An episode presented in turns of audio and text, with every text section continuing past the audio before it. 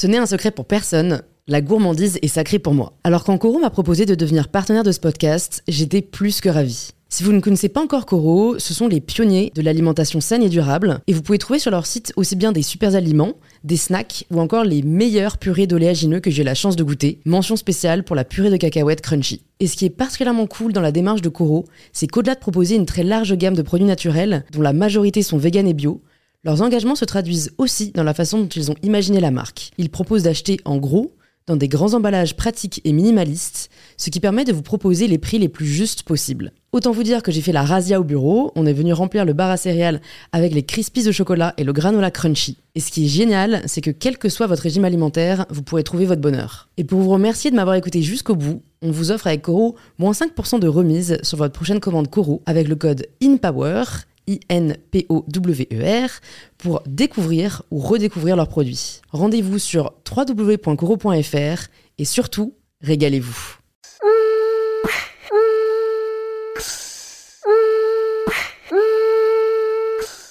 Bonjour à tous et bienvenue sur In Power, le podcast qui vous aide à prendre le pouvoir.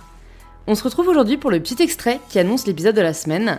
Je reçois Gaspard G, que vous connaissez peut-être de ses réseaux sociaux éponymes sur Instagram et sur YouTube. Gaspard est un jeune diplômé qui a décidé de se lancer dans l'entrepreneuriat et de créer son propre média d'actualité, Intello, que je vous invite à aller découvrir.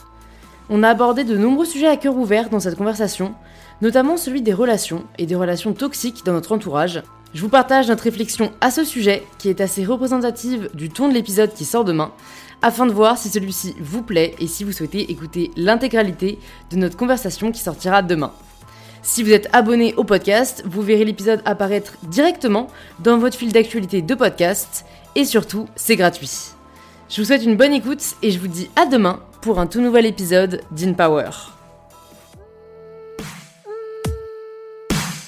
Euh, j'ai l'impression que parfois il y a un peu un système de, de, loyauté de fidélité. On va rester amis avec des gens, on va continuer à les voir alors qu'ils ne nous apportent rien, mais en termes vraiment personnels, quoi. C'est même pas euh, au-delà de euh, ce que tu disais, c'est-à-dire un enrichissement personnel, c'est même de la joie, de la bonne humeur. Enfin, tu vois, moi, je sais que j'ai réalisé récemment que je voyais des amis un peu par obligation, mais que souvent, j'en ressortais un peu euh, déprimé. Euh, tu vois, que c'est gens qui sont assez centrés sur eux-mêmes, euh, qui racontent que leurs problèmes. Et tu vois, autant, bien sûr, faut être là pour, les, pour nos amis qui ont des problèmes et, et les aider à en sortir. Autant quand c'est des personnes qui te font juste sentir mal.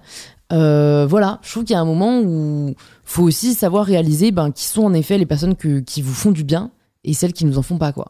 Après, je crois qu'il y a une, une peut-être une petite précision à faire, je pense, aussi auprès de l'audience, tu vois, et qui peut être euh, genre mal comprise, qui est, euh, c'est pas nécessairement que des gens qui réussissent, je sais pas moi, followers sur Internet, euh, moula dans le portefeuille, etc. le mot moula me fait tellement rire.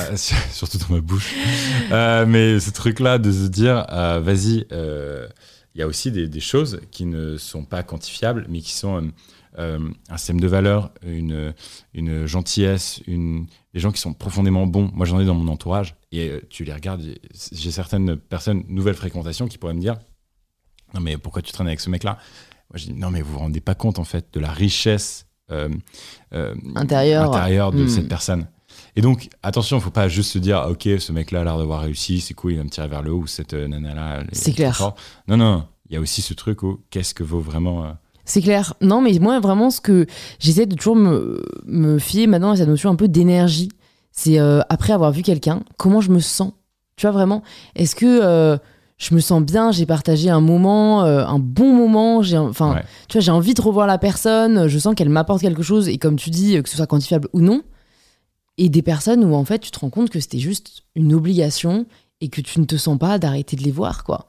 Et ça, je pense que il faut, euh, même si c'est difficile, réussir à se défaire des, des on dit, des je fais ça parce que sinon on va penser que. Mmh, genre, franchement, non, faites ce qui vous fait sentir bien. Genre, life is too short, vraiment. Et, franchement, c'est pas toujours évident, quoi.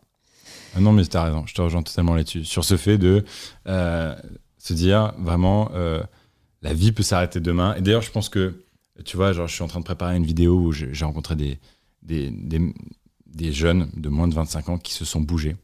Et euh, chez chacun d'entre eux, il y a une espèce de euh, momentum un truc très précis, Mm. euh, qui est, euh, comme on dirait, allez, dernier anglicisme, life, life changing, tu vois, et ce truc de Je dire. parierais pas que ce soit le dernier, moi. Mais et, et- et- et vraiment, et les mecs et, ou les filles qui- que j'interroge ont tous à un moment eu un espèce de déclencheur et qui est, bah voilà, la vie est courte, j'ai un proche qui a disparu, j'ai un truc, un machin, euh, il m'est arrivé une merde et euh, de se dire, ok, maintenant c'est bon, genre, on arrête de procrastiner. À la fin de la journée, il faut que je sois content d'avoir. euh, moi, je Mhm. fonctionne beaucoup comme ça aussi, tu vois, de se dire, ok, qu'est-ce que j'ai fait aujourd'hui? J'ai fait ça, ça, ça. J'ai amélioré ma condition pour tac, tac, tac, ou alors j'ai amélioré la condition de quelqu'un d'autre pour telle ou telle raison. Et là, c'est c'est ça les Hmm. Ouais, c'est ça qui te, qui te drive au quotidien. On va arrêter là. Là, ça va être imblairable. Non, non. Euh, donc, ouais, toi, ce qui, ce qui te motive, c'est de te dire euh, j'ai pu faire quelque chose aujourd'hui qui a du sens. Voilà, absolument. Mm. La quête de sens constante. Hmm.